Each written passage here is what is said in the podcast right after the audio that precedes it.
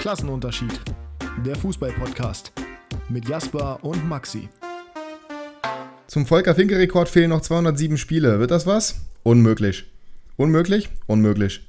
Wir würden uns freuen. Das ist nett. Und mit diesem Zitat, beziehungsweise mit diesem fantastischen Interview von Christian Streich vor dem äh, Auswärtsspiel beim VfB Stuttgart, herzlich willkommen zur nächsten Episode Klassenunterschied. Ja, Christian Streich hat mal wieder einen Banger rausgehauen. Einfach ein unglaublich sympathischer Typ. Der Kulttrainer, aber trotzdem sympathisch. Wir haben hier den Kult Bremer, der, naja, ob er sympathisch ist, müsst ihr entscheiden. Hallo. Hallöchen, na? Na? Ja, äh, war ja, war ja ein äh, fantastischer Spieltag für uns beide. Wir werden sicherlich gleich nochmal explizit über den BVB und äh, ja, vor allem aber auch Werder Bremen sprechen, die jetzt überraschend gut gestartet, also aus meiner Perspektive überraschend gut in die Saison gestartet sind, mit äh, fünf Punkten aus drei Spielen, unter anderem gegen Wolfsburg und Dortmund. Ähm, wir haben aber auch bei 96 diese Woche sehr viel Positives zu berichten und wir haben sicherlich auch einige Faktoren, bei denen wir nochmal genauer draufschauen möchten oder einige Spiele, bei denen wir genauer draufschauen möchten, weil da Mannschaften nicht so performen, wie man sich vorstellt. Zum Beispiel Leipzig, die jetzt äh, zwei Punkte aus den ersten drei Spielen haben, Leverkusen, die weiterhin bei Null stehen. Das ist also alles sehr, sehr spannend und auch der BVB hat bisher mehr schlecht als recht gespielt, wenn man das Ganze mal komplett offen und ehrlich betrachtet. Dementsprechend werden wir darauf eingehen. Als grundsätzliches Thema, euer Vorschlag, haben wir die hohen Ablösesummen. Und zwar nicht für die normalen Spieler wie Erling Haaland zum Beispiel, sondern für Durchschnittsspieler wie beispielsweise Marco Correa oder jetzt eben auch, auch wenn der kein Durchschnittsspieler ist, für Casemiro. Darauf werden wir nochmal genauer eingehen. Ich würde erstmal ganz kurz nochmal bei Christian Streich bleiben, der gestern schon wieder gewonnen hat. Hm der ist jetzt 15 Jahre, glaube ich, da, ne? Aber nicht am Stück Trainer, nee, nicht 15. Nicht 15? Hatte der nicht gestern nee, nee, irgendein nee. Jubiläum? Ja, aber der ist ungefähr neun oder zehn Jahre da, glaube ich. Na, neun auf gar keinen Fall. Also ich meine, der wäre 2011 oder so oder 12 gekommen. Der also ist das wären beides Jahre nicht, da. das wären beides auf jeden Fall nicht neun Jahre, so viel ja. kann man schon mal festhalten. Aber äh, seit 2011 ja, seit 2011. Also elf Jahre elf ist er jetzt da. Okay, dann, äh, ja, 15 war auch ein bisschen, ein bisschen sehr ambitioniert, aber er kam auch erst am 29.12., also auf, auf, es war in keinerlei Hinsicht in irgendeiner Form ein äh, Jubiläum. Ah, doch, das 400. Spiel. Ah, siehst du. Da sind wir doch.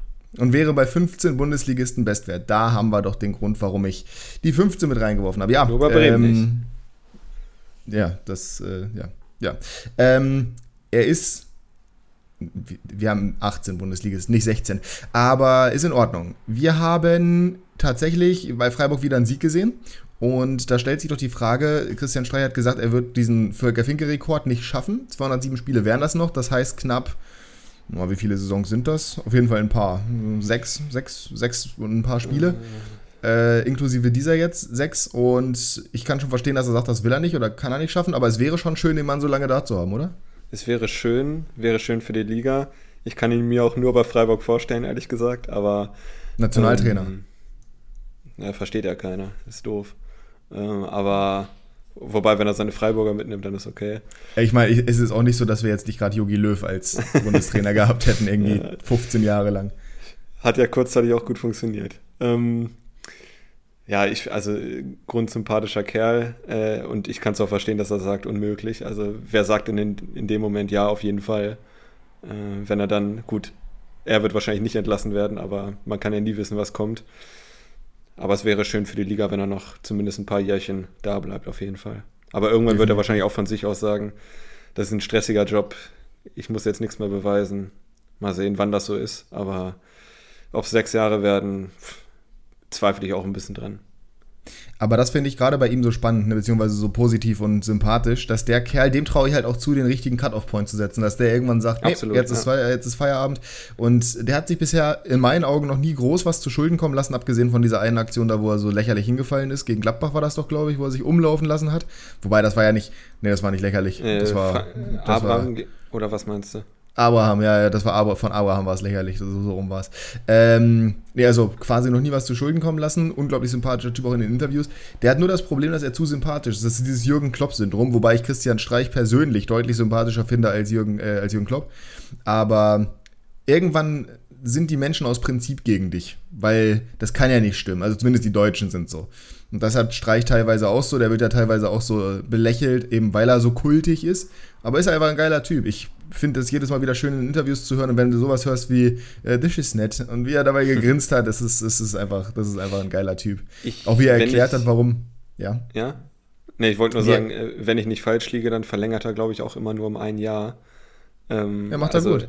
Ja, genau, ist genau richtig. Also der weiß ganz genau, der wird nicht entlassen werden, wenn er nicht selber geht. Und äh, da muss er jetzt keinen Vierjahresvertrag unterschreiben. Also, ja, also die perfekte Trainerkarriere im Endeffekt hingelegt. U19, äh, quasi alles bei einem Verein, so gefühlt zumindest.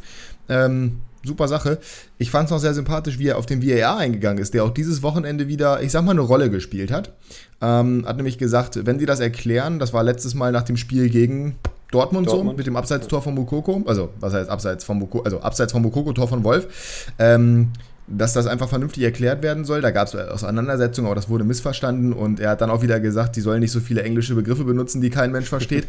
Wo ich mir gedacht habe, ach Christian, Junge, weißt du eigentlich, wer dich nicht versteht? Jeder Zweite. So, also es war einfach, es ist einfach ein grundsympathisches Kerlchen, ganz urig und passt einfach zum Club perfekt. Die auch wieder gewinnen. Freiburg mit einem soliden Saisonstart, würde ich mal behaupten. Sieg gegen ja, Augsburg. Guter Saisonstart, also Klar, ja, gegen Dortmund verloren, aber unglücklich. Aber das war unglücklich. Deswegen, ja. ne, solide äh, mit dem 1 zu 0 gegen, oder gut mit dem 1 zu 0 in Stuttgart, muss man auch erstmal gewinnen.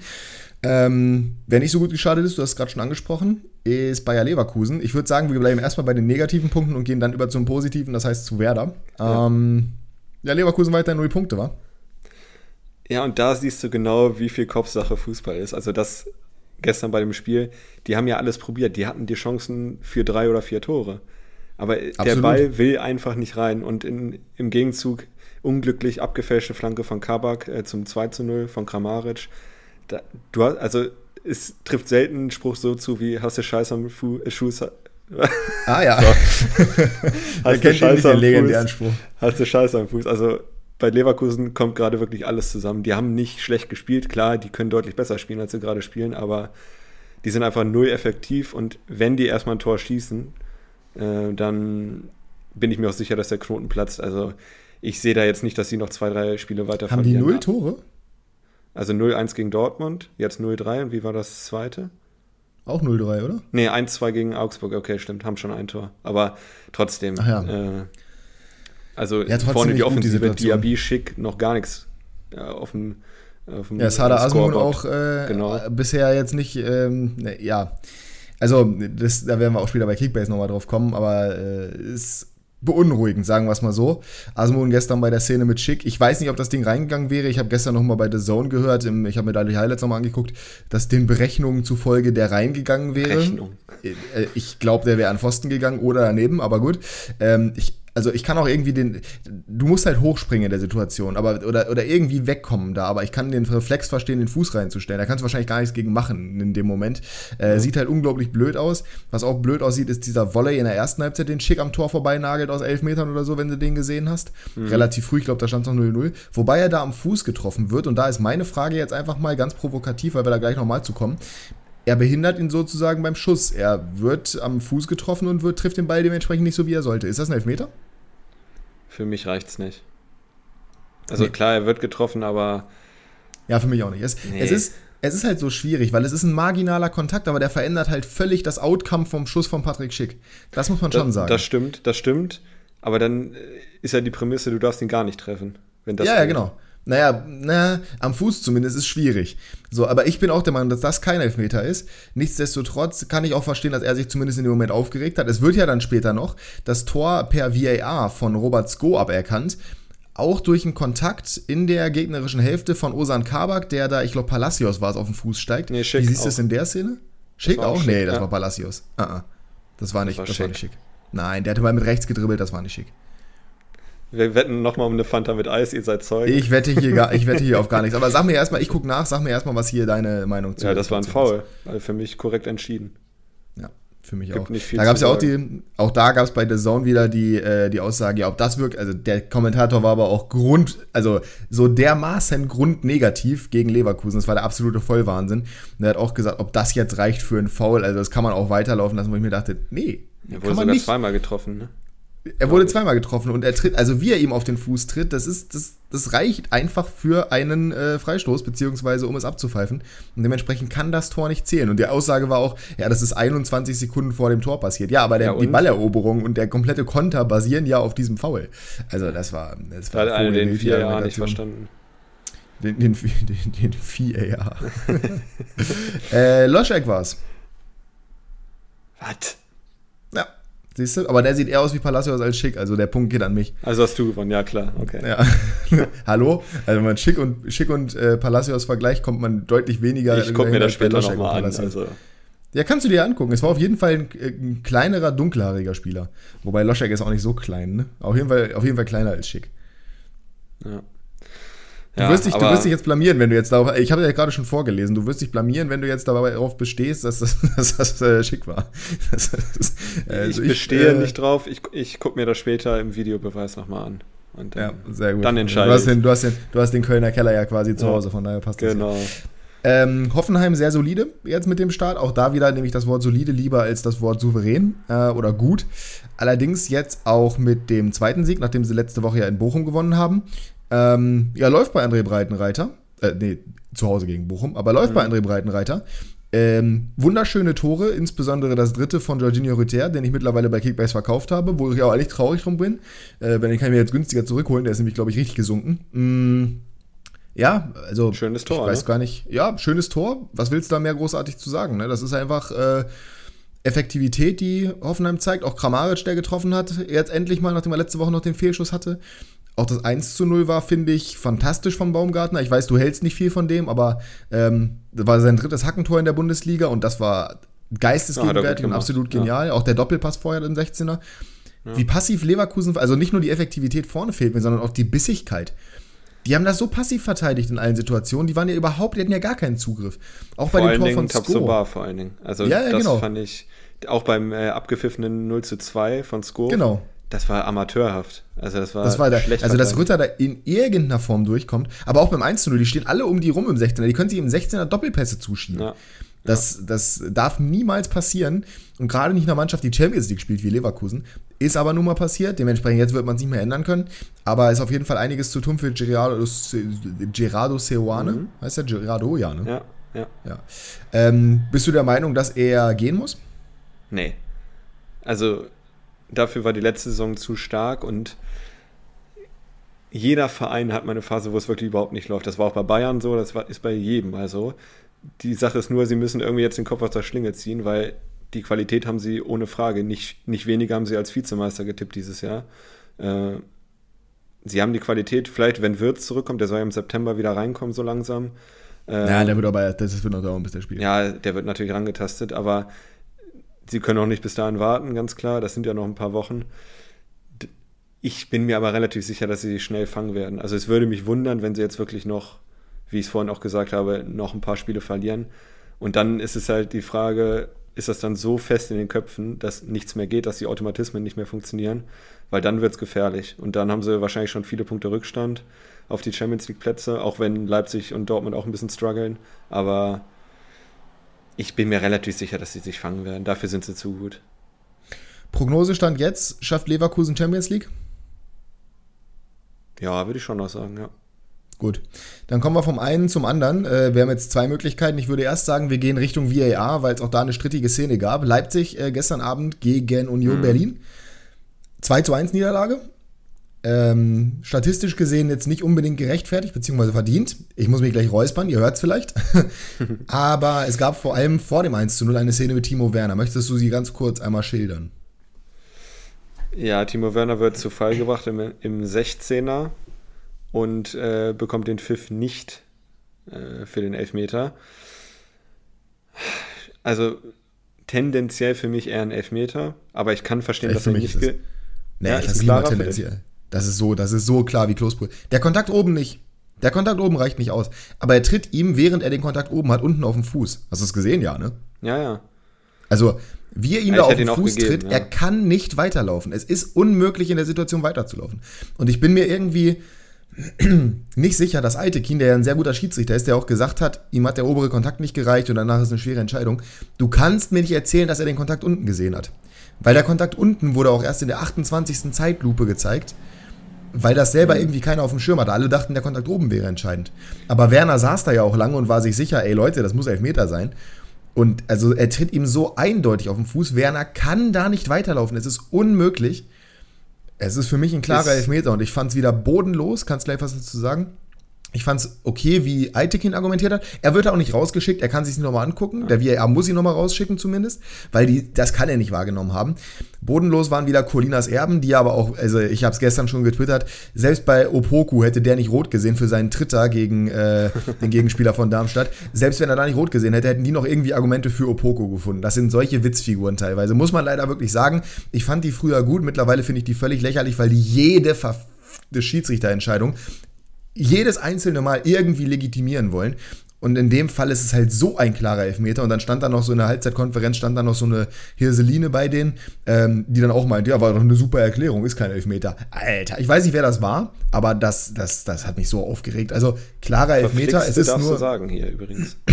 Ich darf auch Verfickte sagen, aber ich mach's Achso. nicht. Meine Güte, was ist mit meinem. Also meine Stimme ist ja, ist ja völliger Wahnsinn hier. Ja, ist so. Ähm, es ist nur RB, von daher ist halb so wild. Also bei 96 hätte ich mich deutlich mehr darüber aufgeregt.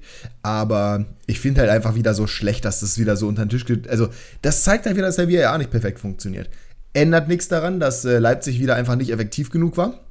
Werner hatte vorhin auch schon, vorher auch schon eine Chance, wo Opta auch nicht effektiv genug war, dazu später mehr bei Kickbase, ähm, die er gegen den Pfosten setzt. Ja, und dann ist es Jordan Sibachö oder Sibacheo oder Jordan einfach nur, der das äh, 1 zu 0 macht.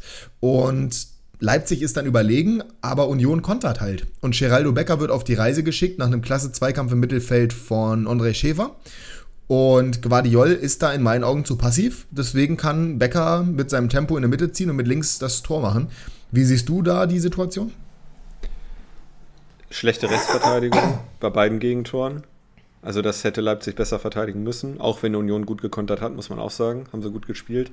Aber ich fand das 1 zu 0 war vermeidbar und das 2-0 vor allen Dingen, weil da kommt Becker viel zu leicht durch für mich. Äh, der macht einen Haken und ist, ist vorbei. Der relativ, ja gut, für uns jetzt einfach zu sehen war. Klar, auf dem Feld ist vielleicht ein bisschen schwieriger, aber ich fand beide, beide Gegentore vermeidbar bzw. verteidigbar, wenn man das sagt. Ja, verteidigbar.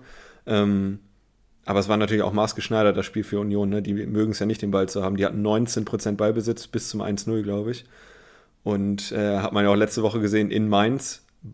Beide Mannschaften wollen den Ball nicht haben, dann kommt da so ein Spiel raus. Und bei so einem Spiel, wenn der Gegner dominiert und den Ball hat, da, da fühlen sie sich schon wohler. Aber ja, also für mich maßgeblich an den Gegentoren beteiligt war die Restabwehr von Leipzig. Das war wirklich nicht gut. Zu leicht auskontern lassen. Ja, ist halt auch genau das Spiel, was Union liebt. Und ich äh, muss auch sagen, die Stimmung in der alten Försterei, die sind ja, die sind in der alten Försterei halt einfach unglaublich stark. Das ja. ist so, die sind heimstark ohne Ende. Leipzig in so einem Stadion vielleicht immer ein bisschen schwieriger auch mal äh, für die da unterwegs zu sein. Die haben ja letzte Saison, glaube ich, auch in, äh, oder in Berlin verloren, bei Union. Ja, auch zwei ähm, ja. Genau, da hat noch Michel, glaube ich, das Tor gemacht, ne?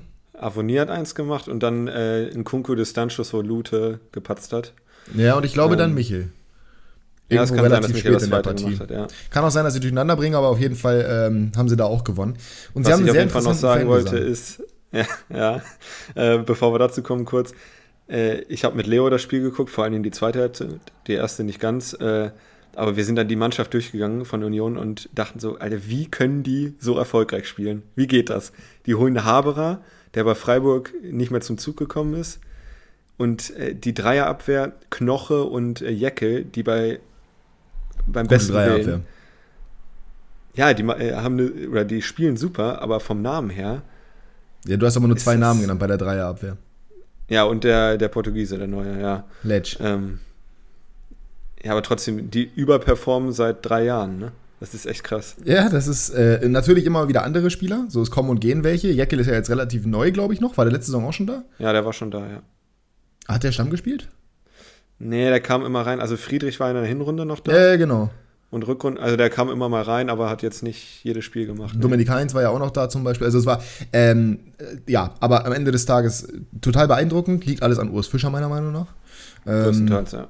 Das ist halt so ein Mentalitätsmonsterverein. Ne? Das ist ähnlich wie Freiburg. Bei Freiburg hast du aber noch mehr Qualität rumlaufen, meiner Meinung nach. Mhm, mh. Also das ist schon, ist schon echt beeindruckend. Äh, ja, in unserem Stadion in der Hauptstadt, in der wunderschönen, immergrünen alten Försterei, ja, da spielt der FC Union, bitte schieß ein Tor für uns oder irgendwie sowas, äh, auf, der, auf der Melodie von Bella Ciao. Äh, schon sehr geil, muss ich sagen. Also, ja. hat mir schon, der hat mir schon sehr gut gefallen, der Gesang. Bisschen sympathischer als der erste Fangesang vor dem Spiel.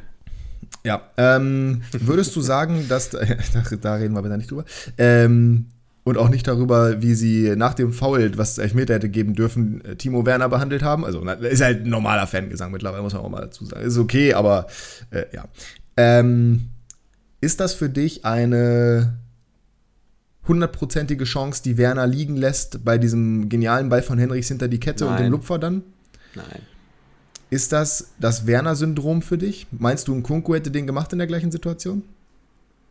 Boah, das ist jetzt, das ist jetzt sehr hypothetisch. Es ist, halt wieder die, es ist halt wieder die, ist halt wieder die Frage, die aufkommt, weil viele halt wieder sagen, dass Werner den machen muss und dass das wieder genau das Problem bei Werner ist, dass er zu viele große Chancen liegen lässt. Ich sehe es nicht so. Ich fand nee. den schwer. Ja, also ich, ich wollte gerade sagen, wenn man die Wiederholung gesehen hat, ähm, von der Seite von Werner, so viel Platz war da nicht an, an Renault vorbei zu, zu schießen. Und das macht er schon ganz gut. Und ich meine, der knallt an den Pfosten dabei. Also es ist jetzt nicht so, dass er den komplett versiebt hat. Ja. Äh, also für mich ist das klar eine, eine große Chance, klar, aber es ist halt auch bitter, dass, dass er den nicht gemacht hat.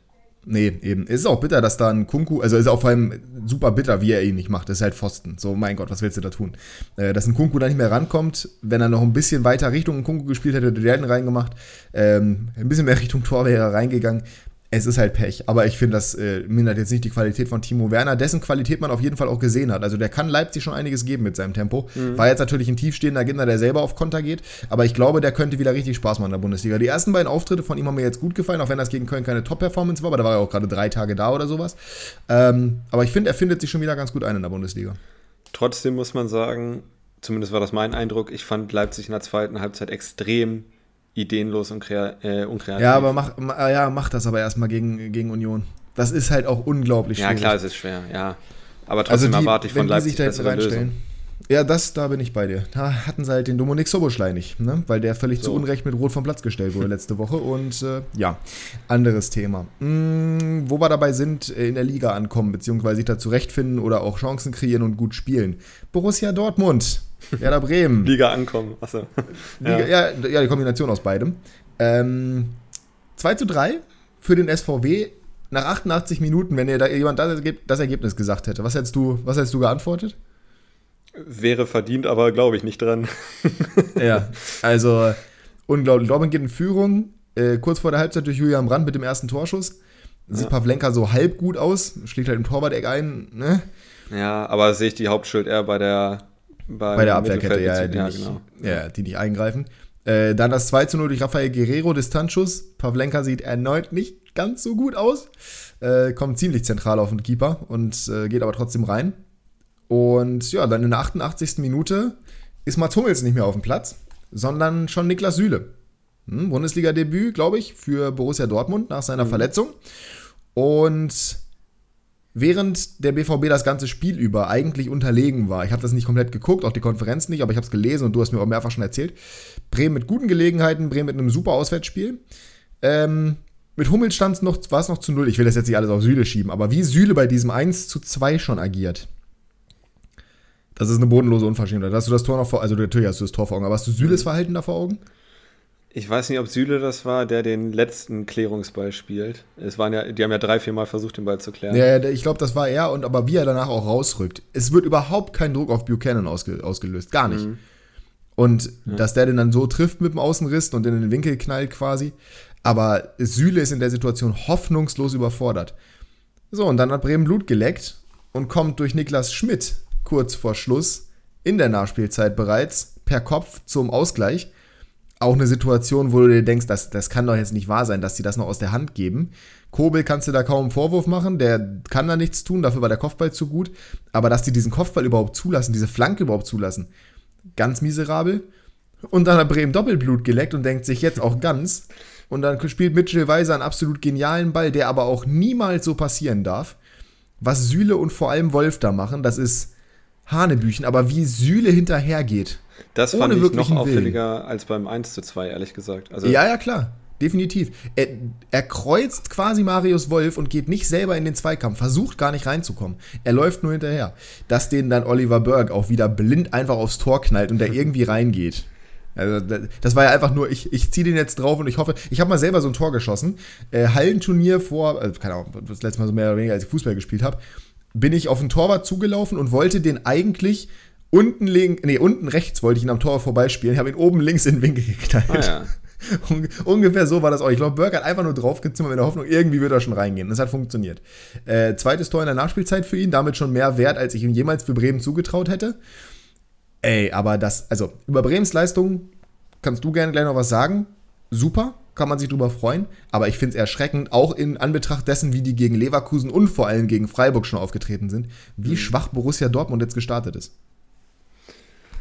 Ja, also ergebnistechnisch war es ja gut bis gestern, ne? aber leistungstechnisch, also klar, in der ersten Halbzeit war Leverkusen auch schlecht im ersten Spiel, aber in der zweiten Halbzeit hätte Leverkusen das Spiel drehen können bis müssen.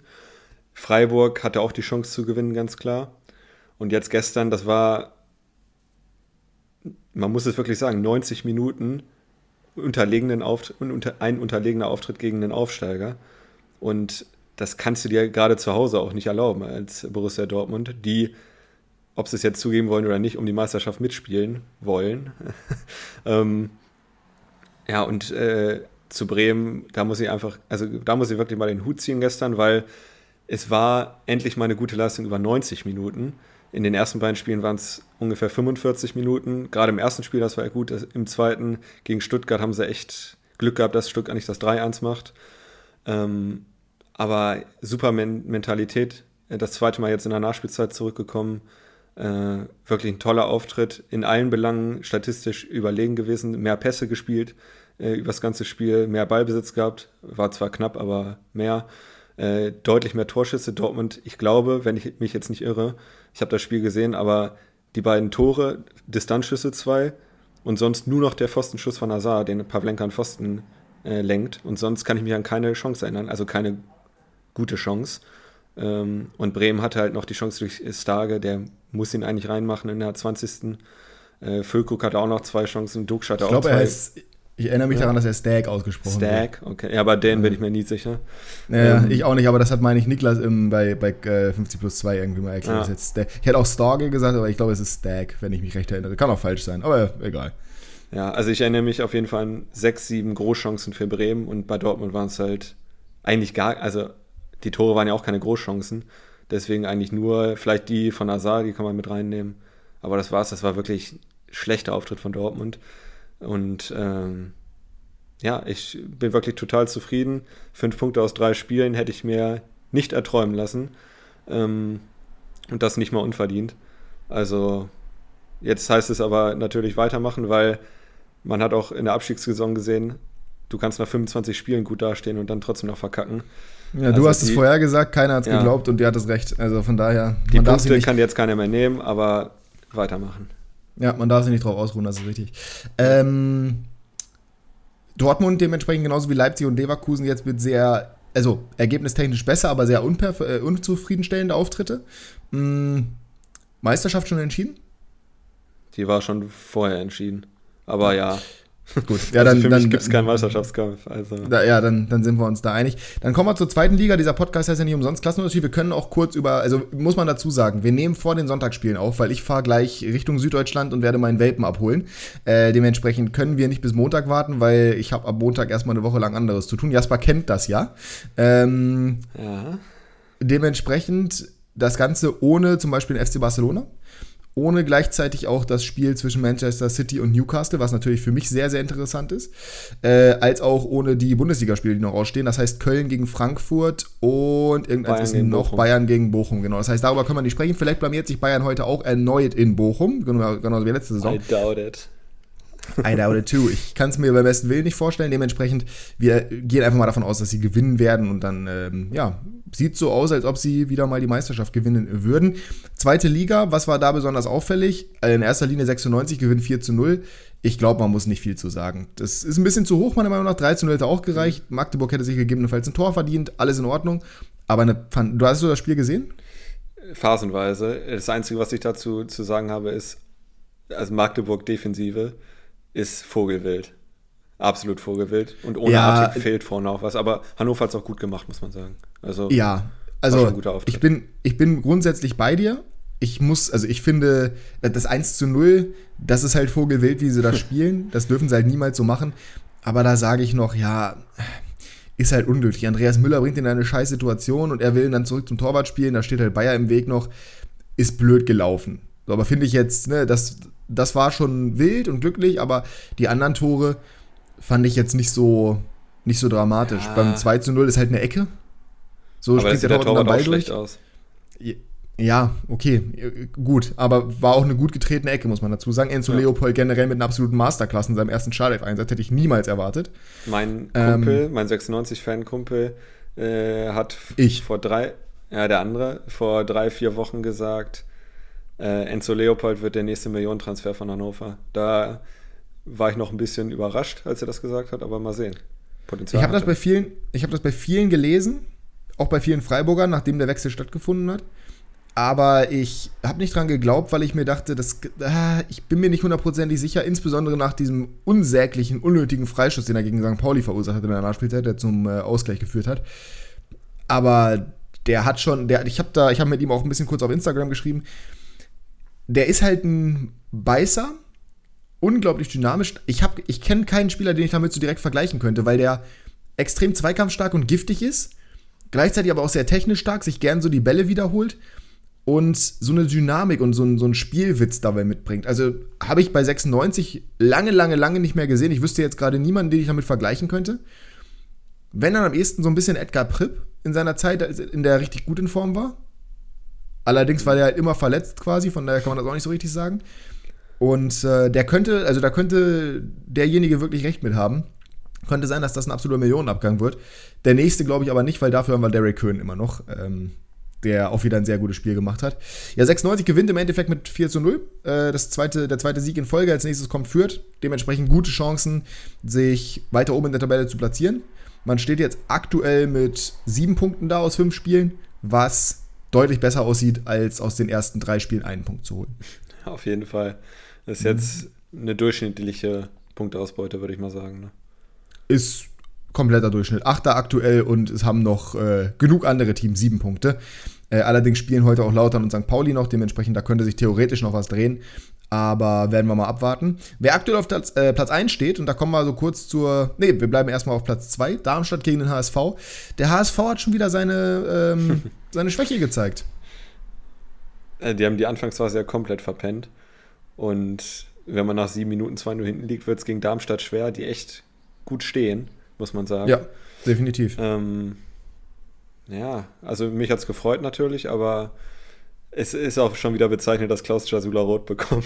Gelb-rot. Ja, aber das aber war ja, also das war ja generell, das war ja, also die zweite Halbzeit, wenn du das Spiel. nur auf dem Papier siehst, das ist ja der absolute Vollwahnsinn. Erstmal machen halt Tietz und äh, das erste Pfeiffer. Tor, wer hat das nochmal gemacht? Pfeiffer. Pfeiffer. Nee. Was? Doch. Pfeiffer, Pfeiffer spielt da nicht mehr, du Tröte. Pfeiffer, der Innenverteidiger, Mann. Ach so, Patrick Pfeiffer. Oh. Ja. Ich tröte. Ähm, den du bei Kickbase verkauft hast. Deswegen ja. dieser genervte Unterton, ich weiß. Ähm, die machen relativ früh das 2 zu 0, wie du schon sagst. Und danach ist der HSV zwar aktiv, aber kommt nicht so richtig zwingend dazu. Die Gelegenheit, also sie hatten Gelegenheiten, aber es war jetzt nicht so, dass man sagen musste, ja, da wäre der Ausgleich längst verdient gewesen. Äh, in der zweiten Halbzeit bekommt dann Darmstadt natürlich gelb-rot für äh, Klaus Jasula. Allerdings dezimiert sich der HSV fünf Minuten später selber, weil Opoku im Mittelfeld gehalten wird und einfach mal gegen den Körper tritt das Lamentieren, ne? Also, dass ja, er da also sich auch beschwert mich, über die rote Karte. Ich habe mich zwar auch aufgeregt an seiner Stelle, weil dieses Scene, sowas wird mich auch richtig aggressiv machen, aber kannst halt nicht so reagieren. Es ist halt ein taktisches Foul. Ja, er hat ja auch noch Geld bekommen, Holland. Also ja, natürlich, ist weil ist ja auch völlig zu Recht, aber, aber wie er den weg, also er tritt ihm einfach nur gegen den Körper aus, aus Aggression heraus. Wie kann man da noch sagen, nee, das ist nicht rot, das kann nicht sein. Also, das ist, ist völliger Wahnsinn. Ähm, der HSV kommt dann noch zum Anschlusstreffer durch äh, Ransdorf Jeboa Königsdörfer, was mich natürlich gefreut hat, weil ich den bei Kickbase habe, was mich nicht gefreut hat. Zwei Minuten später kriegt der, reiht er sich ein und kriegt rot. Ähm, für dich eine rote Karte? Ich habe es nur einmal gesehen, bin ich ehrlich, und da war es mir, oh, also du kannst es geben, aber es ist schon echt wenn man die anderen beiden roten Karten gesehen hat, ja, das bisschen, ist bisschen kleinlich. Ich, ja, eben. Also der Linienrichter zeigt auch an, dass es gemacht wird. Ich glaube, der Schiri hat es gar nicht gesehen. Warum auch? Der Ball war ja gar nicht in der Nähe. Ja. Und er zeigt sofort rot. Also, das war halt so eine Bewegung, die du machst, um dich aus dem Zweikampf zu befreien. Eben. Er trifft ihn am, keine Ahnung, wo er ihn trifft. Aber in meinen Augen hättest du es da auch mit Gelb belassen können. Aber das war sowieso ja. eine sehr unsouveräne Leistung vom Schiedsrichter, was das angeht, meiner Meinung nach. Ähm, der hat völlig überfordert gewirkt.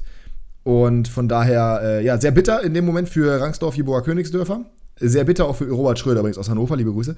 Ähm, sehr bitter auch für mich bei Kickbase. Ich habe ihn jetzt, äh, oder ich werde ihn jetzt verkaufen die Woche, habe mir dafür Lea Paccarada geholt, weil ich auch Kerk verkaufen werde, weil der einfach keine Rolle mehr spielt, gerade bei 96 in der Startelf und dafür ist er zu teuer. für den HSV jetzt, ähm, drittes Heimspiel, zweite Niederlage.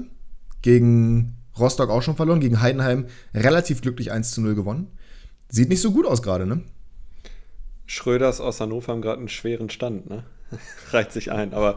Gottes ähm, Willen. Ja, in Hamburg, also gut gestartet in die Saison bis zum Rostock-Spiel. Also ähm, bis zum zweiten Spieltag? Genau. Ja, also ist, ich weiß, ich habe jetzt die Spiele nicht ganz so verfolgt, bin ich ehrlich, aber ist es, oder du hast sie wahrscheinlich mehr verfolgt, ist es immer noch dieser alternativlose Plan von Tim Walter? Ja. Also, dass sie diesen Einspiel Meiner Meinung nach schon. ja. Okay. Also meiner Meinung nach ist das das große Problem. Ich habe die Spiele jetzt auch nicht in der Form gesehen, aber in meinen Augen ist es dieses komplett unflexible taktisch gesehen. Das ist normalerweise für die meisten Gegner gut genug in der zweiten Liga, aber irgendwann, irgendwann hast du das halt entschlüsselt, wenn du da eine Saison gegenspielst. In der zweiten ja. Saison weißt du, okay, so werden die agieren. Und das ist nicht Pep Guardiola Fußball mit einer Qualität, die quasi unmöglich zu besiegen ist, wo du einfach keine Chance hast, irgendwie an den Ball zu kommen, sondern das ist halt ein ganz anderer Weg. Und ähm, wie gesagt, also jetzt drei Heimspiele in keinem wirklich souverän und gut ausgesehen. Gegen Bielefeld musst du gerade gewinnen und auswärts in Braunschweig müssen wir gar nicht drüber reden. Wobei ja. Düsseldorf hat sich gestern auch sehr schwer getan. Also, ja. Ähm, ich bin mir nicht sicher. Also der HSV bleibt trotzdem absoluter Topfavorit auf den Aufstieg. Aber andere Mannschaften machen momentan einen besseren Eindruck, zum Beispiel Darmstadt, mal wieder, ne, zum mhm. Anfang der Saison. Hätte ich auch nicht erwartet. Und vor allem der SC Paderborn, der gestern mit 7 zu 2 Alter Lachs. rasiert hat. Ja. Kurz mal äh, Kiel komplett gegen den Strich rasiert hat. Also, ich habe die Konferenz geguckt und ich war, ich war, das war ja der, der völlige Wahnsinn. Also, also wenn ich ja einem Team zutraue, dass sie irgendwie 80, 90 Tore schießen, dann Paderborn. Aber das definitiv. Trotzdem. Es ging Paderborn, ja schon extrem früh los mit dem Elfmeter gegen, ich weiß gar nicht gegen wen, ehrlich gesagt, aber auf jeden Fall von Pichler verursacht, wo man darüber streiten kann, ob das wirklich einer sein muss. Muslia macht den rein. Dann trifft Julian Korb auf der anderen Seite, das Fest der Ex-96er. Dann macht Justwan das, äh, das 2 zu 1. Und dann beginnt die, die, dann beginnt die wilde Fahrt. Obermeier, Platte, Platte. Dann steht es 5 zu 1. Dann macht Skripski noch das 5 zu 2. Und in der zweiten also noch Piringer und Srebeni. Also, Kiel auch un unglaublich löchrig, aber Paderborn auch unglaublich effektiv. 17 zu 14 Torschüsse und 7 zu 2 das Endergebnis. Das ist halt, das, das ist halt ist absoluter krass. Wahnsinn. Ja. Und es war ja nicht das einzig torreiche Spiel an dem Nachmittag nee. oder Mittag. Der, KS, der KSC, äh, ja, auch rasiert Regensburg auch komplett gegen den Strich. Ganz 0 zu 6. Hätte ich niemals mit gerechnet, du ja sowieso nicht. Äh, Karlsruhe ja relativ schlecht prognostiziert.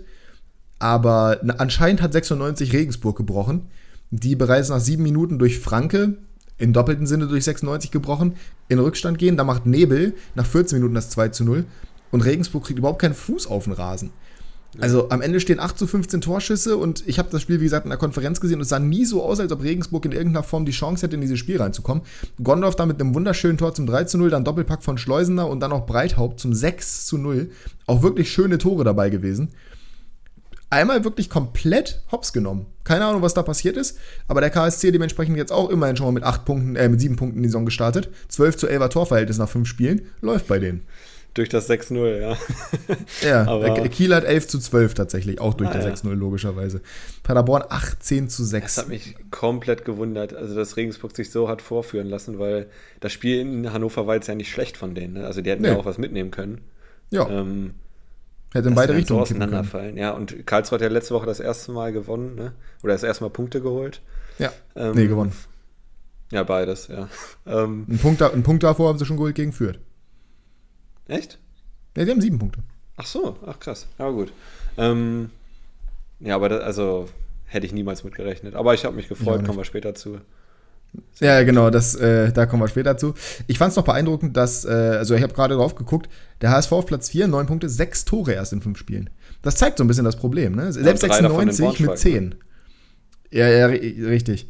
Und 96 mit 10 Toren. Äh, zugegebenermaßen, äh, klar, jetzt mit 4 gegen Magdeburg, aber trotzdem ist das schon ich hätte nicht gedacht, dass die Offensive irgendwie, also gut, es ist jetzt zum jetzigen Zeitpunkt nur ein Problem, aber finde ich trotzdem schon ein bisschen krass, muss ich sagen. Also ja, wenn irritiert man sieht, mich. Wenn man sieht, wer da vorne rumläuft mit Kittel, Glatze etc. pp, das ist für die zweite Liga schon sehr, sehr gut. Ähm, Definitiv. Wundert mich auch ein bisschen, ja. ja. Schauen wir mal. Wir bleiben gespannt und werden es weiterhin verfolgen, was da passiert. Ähm, La Liga kurz einmal abgehandelt, da ist jetzt nicht so viel Spannendes passiert. Real Madrid gewinnt 4 zu 1 äh, standesgemäß gegen Celta Vigo. Äh, Vini Junior Tor und Vorlage. Liebe Grüße auch hier an Kickbase. Hat mir sehr gut gefallen. Ja, Modric aber starkes Spiel, ne? Modric sehr starkes Spiel, ja. Ähm, ärmste Sau auf dem ganzen, ganzen Fußball wahrscheinlich wieder. Eden Hazard wird eingewechselt. Benzema überlässt ihm den zweiten Elfmeter und er verschießt ihn fünf Minuten nach seiner Einwechslung. Kurz vor Schluss. Ja, passt irgendwie. Oh, es ist, ja, leider Gottes. Wer mich richtig beeindruckt aktuell ist Arsenal. Ähm, darüber können wir ganz kurz mal reden. Mhm. Das passt dann auch, weil da sind wir in der Liga der unglaublichen Ablösesummen. Die gewinnen mit 3 zu 0 gegen Bournemouth, was im ersten Moment erstmal nicht so, also, ne, mutet jetzt nicht so überraschend an. Aber Arsenal unglaublich stark in den letzten Wochen, sehr gut gestartet mit 0 zu 2 gegen äh, Palace gewonnen, 4 zu 2 gegen Leicester, 3 zu 0 gegen Bournemouth. Ich glaube, Arsenal könnte wirklich der Kandidat sein, der in die Top 3 reinstößt diese Saison. Sogar noch eher als die Spurs, meiner Meinung nach. Ja, also ich war sowieso aus Arsenal Sicht jetzt schon sehr optimistisch für die Saison, weil die auch gegen Ende der letzten Saison schon sehr stabil waren und sich gut verstärkt haben, wie ich finde, mit Gabriel Jesus zum Beispiel vorne. Ja. Ähm, haben ein sehr spannendes Team, das jüngste Team der Liga, glaube ich. Und ja, die machen einfach da weiter, wo sie aufgehört haben. Ne? Und es wundert mich überhaupt nicht. Also äh, ich könnte mir auch vorstellen, dass sie auf jeden Fall um die Champions League mitspielen. Also die ersten beiden sind klar. Ja, mitspielen dann, werden sie. Nicht, ja, mal, nicht mal das. Ich finde dieses Jahr sind nicht mal die ersten beiden klar. Oh, ich kann mir durchaus schon, auch. dass Liverpool vor denen landen wird. Ich, äh, ich, ja, ich glaube es auch. Aber Liverpool hat schon vor zwei Jahren oder vorletzte Saison sind die auch nur ganz knapp Vierter geworden. Vergiss das nicht. Es ist nicht so, dass Liverpool immer Zweiter ist. Nee, nee, das stimmt. Aber man muss auch erstmal gucken, wo Arsenal herkommt. Ne? Also Du naja, die haben letzte Saison, die na, die haben letzte, nee, nee, nee, nee, nee, die haben letzte Saison Richtung Ende waren die auch schon, die haben um Top 4 gekämpft, letzte Saison noch, bis zum letzten Spieltag, glaube ich, oder vorletzter Spieltag. Naja. Es ist nicht so, dass die jetzt hier irgendwie aus dem, aus dem Nichts kommen würden. Und Arteta hat halt einfach was richtig Gutes aufgebaut da. Und das ist ja auch nicht so, also klar, Jesus ist neu, aber der Rest der Mannschaft ist ja jetzt nicht unbedingt, das sind ja nicht alles neue Spieler. Saliba, der ein wunderschönes Tor macht, äh, der ist auch neu, aber der ist verliehen gewesen. Ödegor ist schon länger da, der macht zwei Tore. Ähm, Beide übrigens nach Abprallern, einmal von Gabriel Jesus und einmal von äh, Gabriel Martinelli, die ich beide tatsächlich in der Fantasy Premier League habe. Oedegaard habe ich dafür abgegeben letzte Woche für Gabriel Martinelli, perfekt. Ähm, und ansonsten, wenn du da reinguckst, White, Gabriel, gut, Zinchenko ist auch noch neu, aber das ist einfach nur eine Verstärkung. Thomas, also Partey, Chaka, Saka, Oedegaard, Martinelli, und Jesus halt vorne drin. Also das ist schon eine relativ eingespielte Truppe. Ich traue denen echt einiges zu. Es kann sein, dass ich mich täusche und dass es am Ende nur Platz 4 oder, was heißt nur, immerhin Platz 4, aber Platz 5, 6 wird.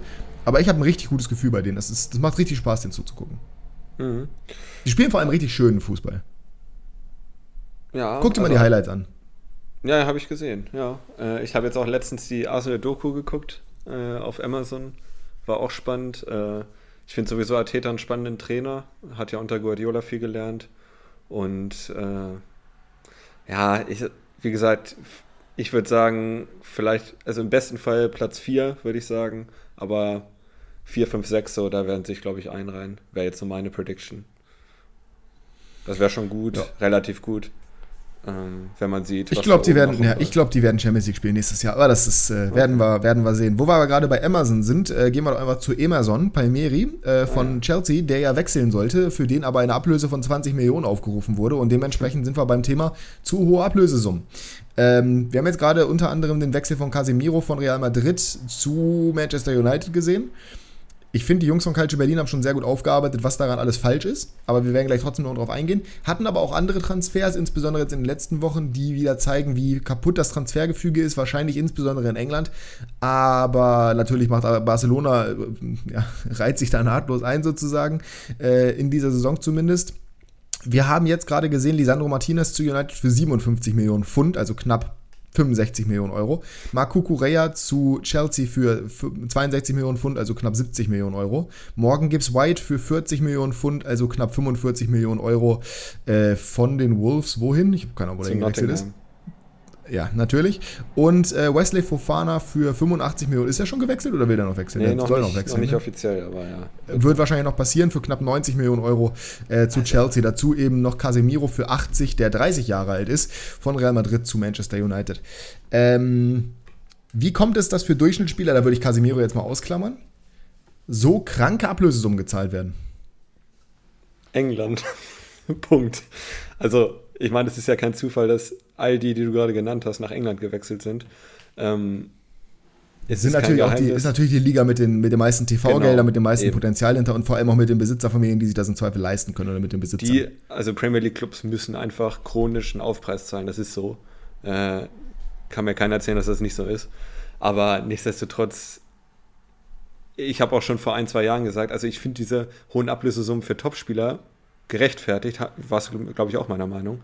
Ja. Ähm, weil die das wieder reinspielen. Aber diese Mittelklasse-Spieler, damals waren es noch so 30 Millionen vielleicht, das war das, was mich äh, gewundert hat, beziehungsweise was ich nicht gut finde, weil du zahlst jetzt für einen, der dich vielleicht ein bisschen besser macht, aber der kein Gamechanger ist, zahlst du so viel Geld und äh, das ist für mich eher die problematische Entwicklung als diese Top-Spieler, wie es jetzt Ronaldo war, der für 100 Millionen zu Juve gegangen ist oder so.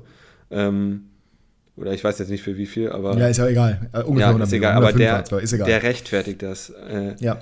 Und es ist wirklich eher dieses, ja, damals waren es 30 Millionen, jetzt sind es schon 60, 70 Millionen für Spieler, die klar gut sind, aber nicht Weltklasse und wahrscheinlich auch nicht mehr dahin kommen werden. Ja, das ist eben genau die Frage. Und das, das ist, glaube ich, das Spekulative. Und da muss man, finde ich, differenzieren. Ich bin einerseits komplett bei dir. Ich bin auch der Meinung, dass Topspieler vom Naturell aus einfach mehr kosten. So, das ist logisch. Und die Engländer müssen Aufpreis bezahlen. Auch das ist fast schon logisch.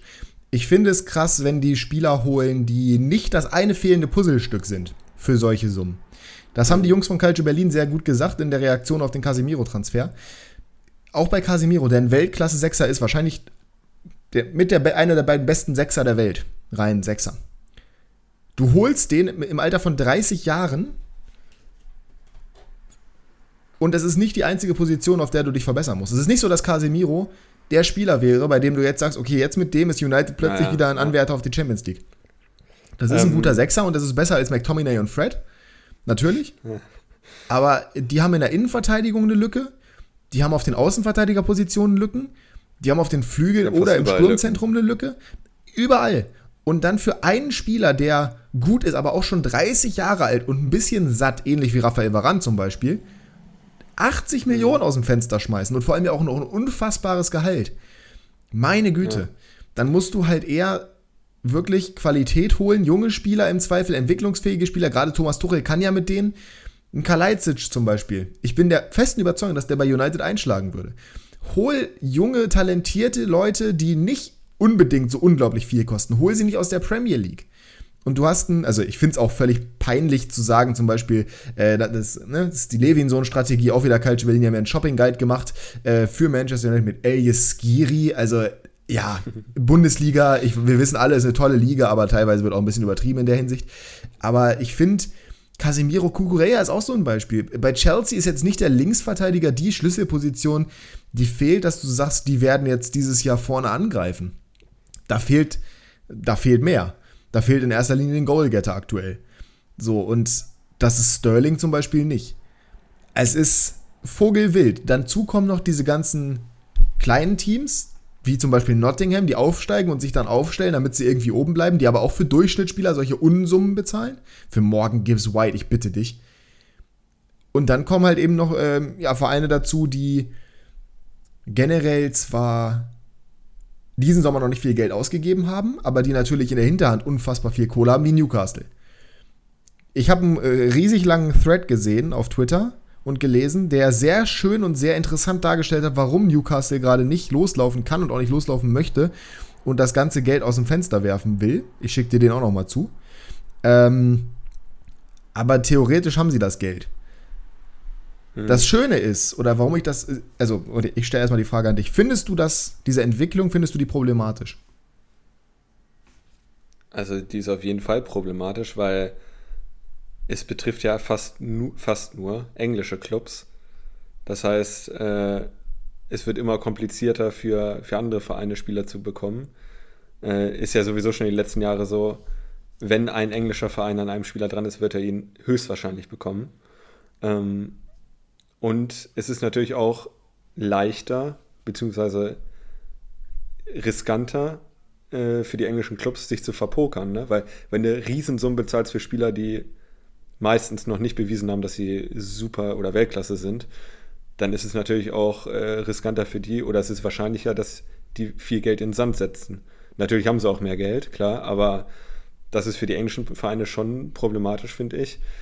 Äh, in Bezug auf Casemiro wollte ich noch sagen, ich finde, das Alter ist relativ unproblematisch, weil 30 ist nicht 34. Also der kann noch. Ja, nee, nee, nee, nicht bei 80 Millionen. Nee, nicht, nee, bei, äh, nicht bei 80 Millionen und bei. Also ich habe nicht gesagt, dass Casemiro zu alt ist, als dass er ein guter Transfer wäre, aber nicht für diese. Ja, Summe. du hast ja keinen Wiederverkaufswert, ne? Eben, du hast nichts. Und wie gesagt, Casemiro ist kein. Es ist ein Sechser. Das ist kein. Das, das ist kein, kein Gamechanger. Es tut mir leid, ich liebe Casemiro. Ich habe den bei Real geliebt. In meinen Augen der wichtigste Mann im Mittelfeld die letzten Jahre. Weil's Skala von 1 bis 10 wollte ich dich nochmal fragen, wie viel Sinn ergibt für dich der Transfer von allen Parteien jetzt so gesehen? Real 10 von 10. Äh, Casemiro 8 von 10 weil er spielt nicht mehr Champions League, aber er ist jetzt halt der Star und er verdient eine Menge Kohle und hat nochmal eine neue Herausforderung. United, wenn das mit Sicht für Ronaldo geholt wurde, ist das ein kleiner Aspekt, aber vier von zehn maximal. Maximal. Mhm. Weil das ist halt, wie gesagt, kein Spieler, der dich jetzt mal markant besser macht. Natürlich auf der Position, ja, aber das gesamte Spiel beeinflusst Casimiro nicht auf diese Art und Weise. Kann er gar nicht. Das ist nicht seine Position, das ist nicht sein Stil, das ist nicht seine Art und Weise. Ergo, ich bin mir nicht sicher. Also, ich bin der Meinung, dass es ein, ein Flop-Transfer ist, einfach weil die Summe zu hoch ist, auch wenn Casemiro in meinen Augen sehr gut in die Premier League passt und sehr gut spielen wird. Was ich aber eigentlich sagen wollte, ist, ich finde es schön, das ist jetzt schade, dass du mich da rausgebracht hast, weil ich jetzt nicht mehr genau, weil es wieder im Wortlaut war. Aber ich finde es schön, dass das die, also die einzige Entwicklung, die ich problematisch sehe, ist eben dieser, dieser Pull-Faktor der Premier League, der umso größer wird. Weil der abgebende Verein natürlich sagt, boah, da können wir mehr Geld generieren. Der Spieler sagt, ich kann da mehr Geld verdienen. Aber das ist halt die beste Liga der Welt. Ich kann das irgendwo auch nachvollziehen. Das ist ja in anderen Ligen genauso. So, wenn du Basketballer werden willst, dann gehst du auch nicht in Europa irgendwo sondern gehst halt in die NBA oder versuchst da irgendwie hinzukommen. Und die Premier League ist auf dem Weg, genau sowas zu werden. Das ist verwerflich und bedenklich, insbesondere weil sie halt in direkter Konkurrenz steht mit den anderen Ligen, in zum Beispiel Champions League, Europa League und so weiter und so fort da bin ich bei dir. Ich glaube nicht, dass das nachhaltig irgendwas groß ändern wird, weil, ja, mein Gott, dann kriegt man halt einen Spieler, den Premier League Club auf dem Radar hat, kriegt man dann halt nicht, dann kriegt man halt einen anderen und der wird genauso einschlagen, weil die Transferstrategie der anderen Ligen ist deutlich nachhaltiger und besser, meiner Meinung nach. mit einer Ausnahme, mit zwei Ausnahmen. Die eine heißt PSG, die andere heißt FC Barcelona. Ähm, ich finde es also das ist das Einzige, was ich problematisch sehen würde. Was ich komplett unproblematisch finde, ist das, was du gerade angesprochen hast. Es spielt sich alles in England ab. Es ist scheißegal. Lass die ihre 80 Millionen für morgen oder 40 Millionen für morgen Gibbs White sein. Lass die 85 Millionen für Fofana zahlen. Passiert nichts. Wenn Leicester sich einen Ersatz holen will, holen sie den auch aus England, der kostet wieder genauso viel. Die geben ihr Geld dafür aus, es bleibt alles in diesem Rahmen drin. Das ist ein geschlossener Kreis, weil es ist ja immer wichtig, Premier League proven, Homegrown Players, das sind ja alles so Faktoren, die die, die, die Engländer extrem ab, abholen. Natürlich, es gibt auch Leute wie Niakate zum Beispiel oder ganz viele Bundesligaspieler, Avoni zum Beispiel, der jetzt in die Premier League gewechselt ist oder die in die Premier League gewechselt sind. Aber in meinen Augen ist das nur eine beneficial Situation für die Bundesliga oder für die Vereine, weil die halt eine viel höhere Ablöse generieren können, als es normalerweise möglich wäre. So, das heißt, im Endeffekt, wenn du einen Spieler nach England verkaufst, ist es für dich eine Win-Situation, weil du immer mehr Geld bekommst, als du eigentlich bekommen würdest. Und die geben halt das Geld sowieso intern bei sich mehr. Also du hast keinen Nach, also du hast als Bundesliga-Verein der einzige Nachteil, den du hast, ist halt eben, dass du gegebenenfalls einen Spieler, an dem Premier League-Verein interessiert ist, nicht holen wirst oder kannst. Mhm. Ansonsten gibt es da keinen Nachteil von. Die können das bei sich da drüben machen. Das sind bei uns intern in der Bundesliga sind 15, 20, 25 Millionen maximal sind so die Transfersummen, für die Spieler transferiert werden. Da drüben sind es halt 40, 50 Millionen. Aber es ist meistens intern. Meistens. Gibt ein paar Ausnahmen, aber so häufig kommt es nicht vor. Beziehungsweise, wenn es vorkommt, dann ist es ja nicht so, dass irgendein Bundesliga-Verein für so eine hohe Summe den aus England holt. Es ist ja nicht so. Äh, äh, Werner ist das beste Beispiel, warum ich das unproblematisch sehe. Leipzig hat den für 55 Millionen oder was an Chelsea verkauft und holt den gefühlten Jahr später für 20 zurück. Weil, weil die Engländer wissen, okay, ja, wir können so viel Geld ausgeben, die können das nicht. Ja, dann müssen wir den Preis Darauf halt ich gerade hinaus, ja. Und deswegen sehe ich es unproblematisch her. Ich würde mich halt nicht so lange an diesen, dass es unglaublich viel Geld ist, dass man sich das kaum vorstellen kann, wie viel Geld da fließt. Davon muss man irgendwie sich, das muss man, das muss man nicht los, das muss man isoliert betrachten. So, das muss, das kann man nicht greifen. Das ist nicht greifbar, das sind Summen, die nicht greifbar sind am Ende des Tages vor allem für, für die Spielleistung oder für die Dienstleistung eines Fußballspielers so viel Geld zu bezahlen. Aber es sind halt die Summe, es fließt da so viel Geld, ist dann eben so. So. Ich habe äh, gestern mit einem Flugzeugmechaniker gesprochen, völlig, völlig weird jetzt, aber ähm, der hat mir erzählt, es werden halt teilweise, da sind Ersatzteile, die er verbaut, da kostet eine Schraube 1500 Euro. Eine Schraube 1500 Euro. Die kostet in der Herstellung, selbst wenn die aus Titan ist, 30, 40, 50 Euro. Aber weil die zertifiziert sein muss und dies und das und hast du nicht gesehen, kostet die 1500 Euro. Ist so. Auch da fließen unfassbare Summen. Rüstungsindustrie generell, ein sehr spannendes Thema, was Geld angeht. Es ist einfach, es ist einfach so. So, und das ist beim Fußball leider Gottes gerade in der Premier League genauso. Solange es niemandem weh tut, und das tut es nicht. Es ist nur ein, natürlich kann man sich da schön drüber aufregen, boah, was die für Summen ausgeben, überleg mal, was du mit dem Geld machen könntest, bla bla bla, und hast du nicht gesehen. Ja, aber wenn du dich davon irgendwie löst und einfach nur betrachtest, okay, die holen sich halt Spieler, weil sie das Geld halt haben. Es ist ja nicht so, dass sie das sich aus den Rippen leiern würden. Sie haben es halt. Dann lass sie machen. So.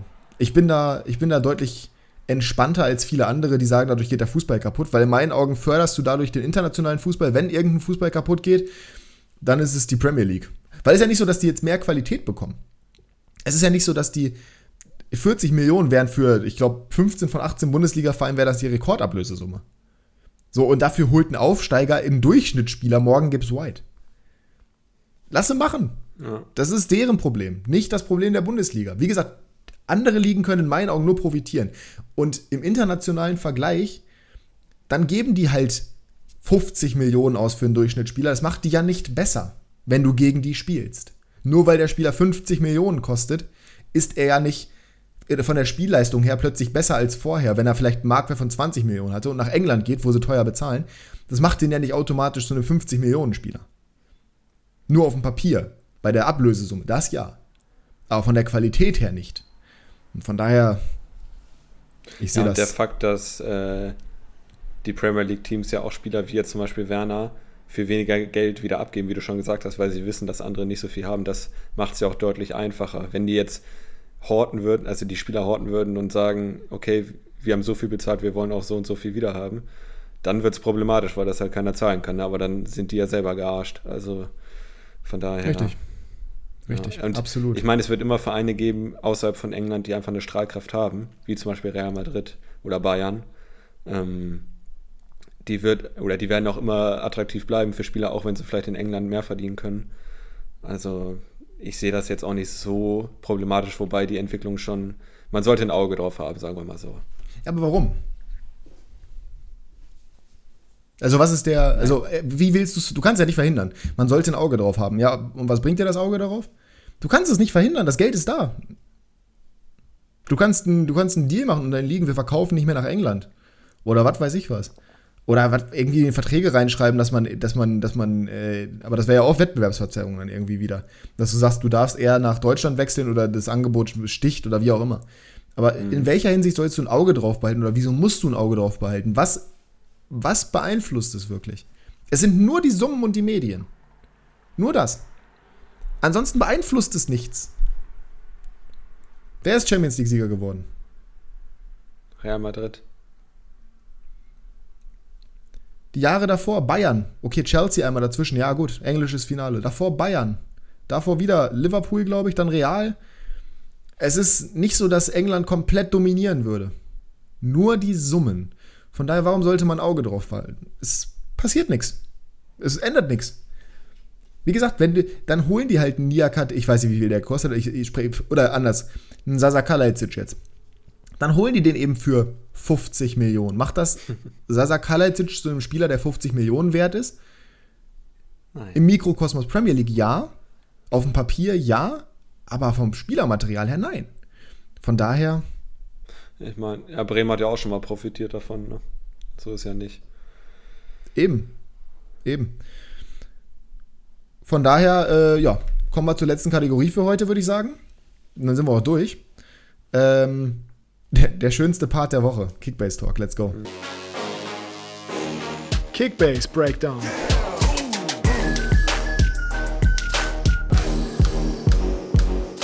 Wir sind natürlich auch hier noch nicht in der Lage, einen Spieltagssieger irgendwie bekannt zu geben. Äh, weder in der Klassenunterschiedsliga als auch in der zweiten Liga aber wir können zumindest schon mal kurz darüber reden, wie der aktuelle Stand so ist. Bei mir war es nämlich ein sehr merkwürdiger Spieltag, sagen wir es einfach mal so.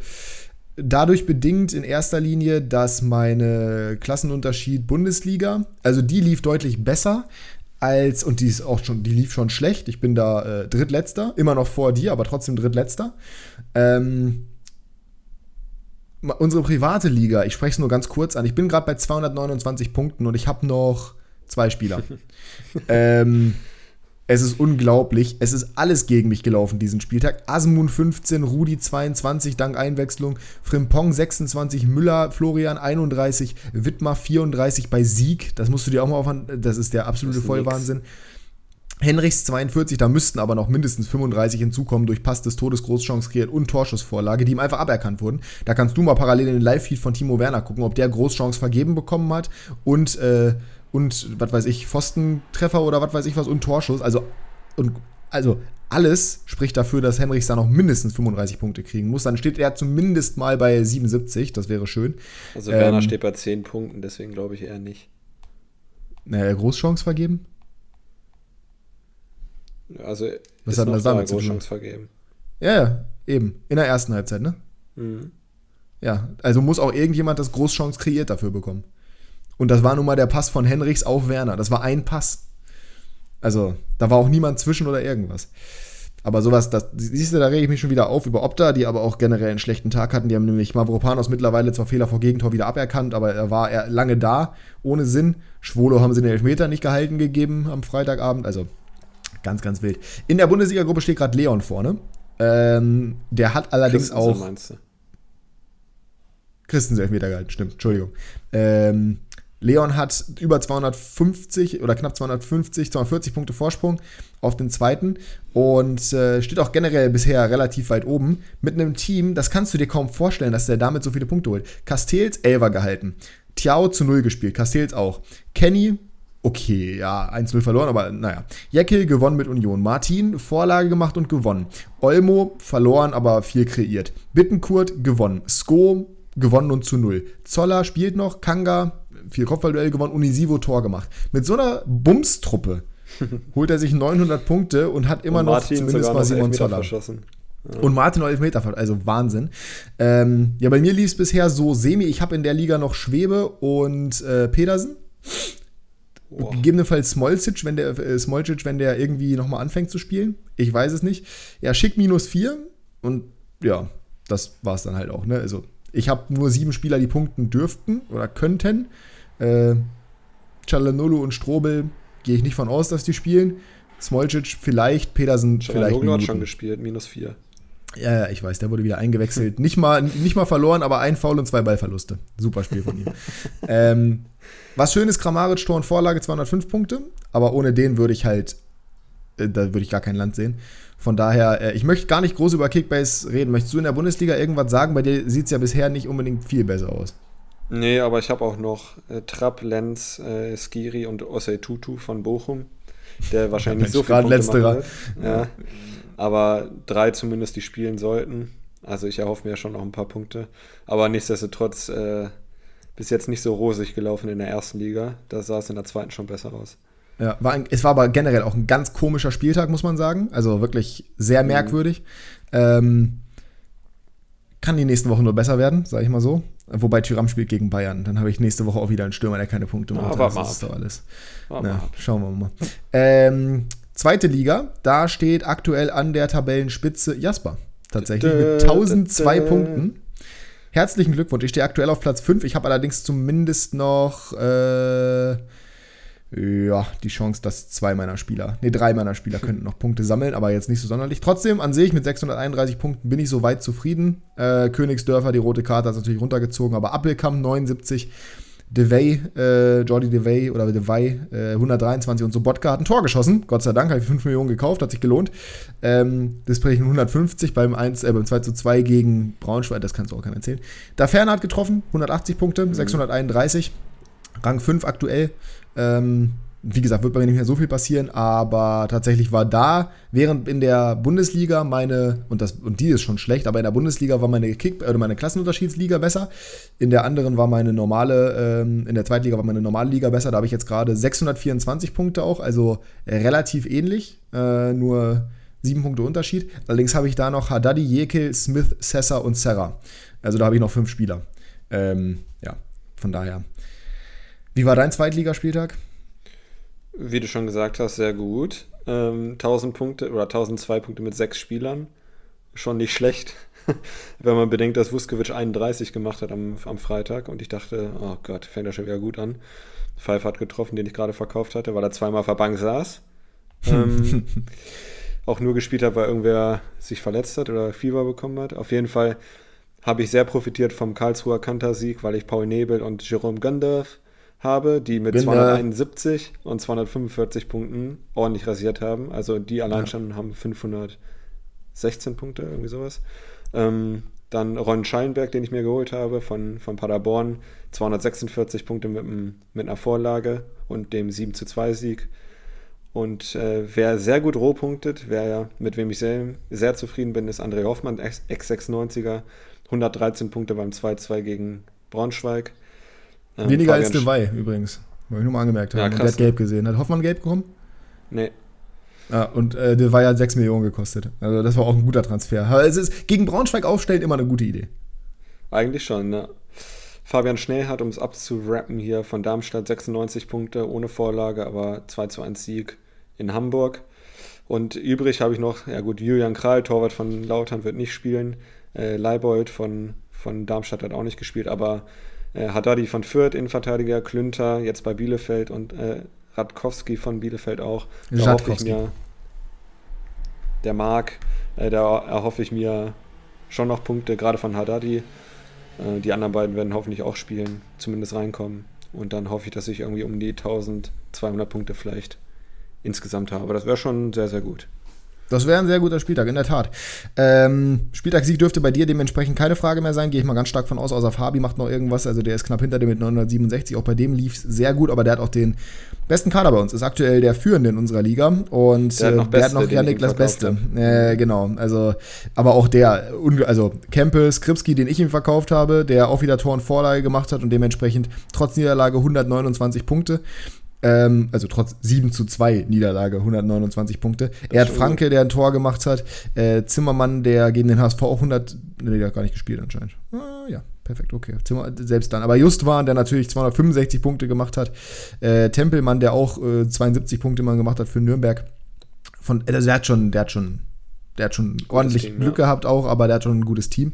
Ähm, war, glaube ich, aber sowohl in der Bundesliga als auch in der zweiten Liga ein Spieltag, der sehr kompliziert war, weil ich glaube, dass, also ich glaube, so ein Spieltag wird nicht nochmal vorkommen diese Saison, weil da so viele Ergebnisse und so viele Leistungen bei waren, die komplett komisch waren. Ich meine, wenn du dir meine Namen anguckst, Mavropanos, Henrichs, Wittmer, Florian Müller, Frimpong, Asmun, und dabei kommen nur 229 Punkte raus.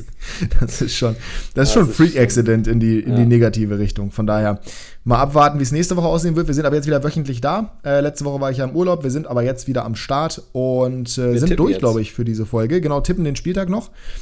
Und dann hören wir uns nächsten Sonntag oder nächsten Montag wieder, dann aber auch pünktlich mit also dann wieder vernünftig, ne? wie, wie man das gewohnt ist. Mhm. Äh, Spieltag Nummer 4 in der Bundesliga eröffnet Freiburg zu Hause gegen den VfL Bochum. Ja, und die werden das mit 2 zu 1 gewinnen. Ne, die werden das mit 2 zu 0 gewinnen. Achso. Schalke 04 gegen Union Berlin. 1 zu 1. Ja, glaube ich auch. Schalke mosert sich zum nächsten Punkt. Hertha BSC gegen oh. schwächelnde Dortmunder. 1 zu 2, das wird knapp. Dortmund kommt in die Spur 1 zu 3. Hoffenheim gegen Augsburg.